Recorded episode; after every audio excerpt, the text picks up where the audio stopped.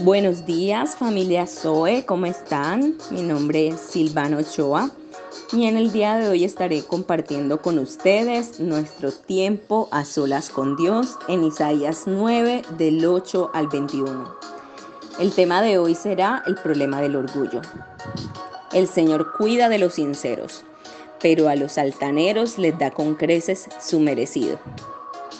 Israel orgullosa y altiva recibía su castigo por medio de la invasión de asirios y filisteos, pero su arrogancia le llevó a pensar que se recuperaría y reconstruiría con sus fuerzas.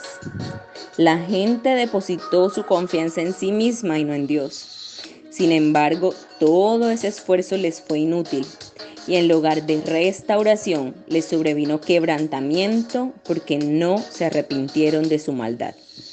El Señor no se complace en la autoconfianza y vanagloria del soberbio. La clave es la humillación ante Dios.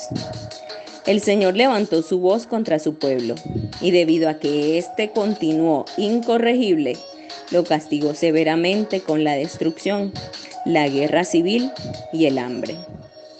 El Señor extendió su mano para castigar al pueblo que no quiso volverse a Él.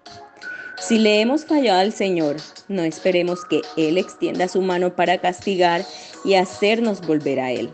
Jesús extendió sus manos sobre la cruz para que nos volvamos a Él en busca de su perdón.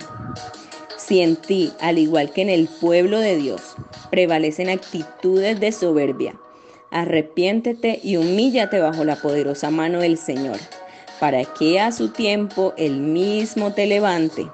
De lo contrario, esa misma mano caerá sobre ti para disciplinarte. Hoy el Señor nos recuerda que nuestra confianza debe estar en Dios y no en nosotros mismos, no en lo que somos ni en los títulos que hemos obtenido, porque Dios valora un corazón humillado delante de su presencia. Dios quiere ser el centro de toda nuestra vida. Dios quiere ser el centro de nuestras decisiones. No le quitemos ese lugar a Dios. Espero que hoy tengan un gran día. Un saludo y un abrazo para todos. Dios les bendiga.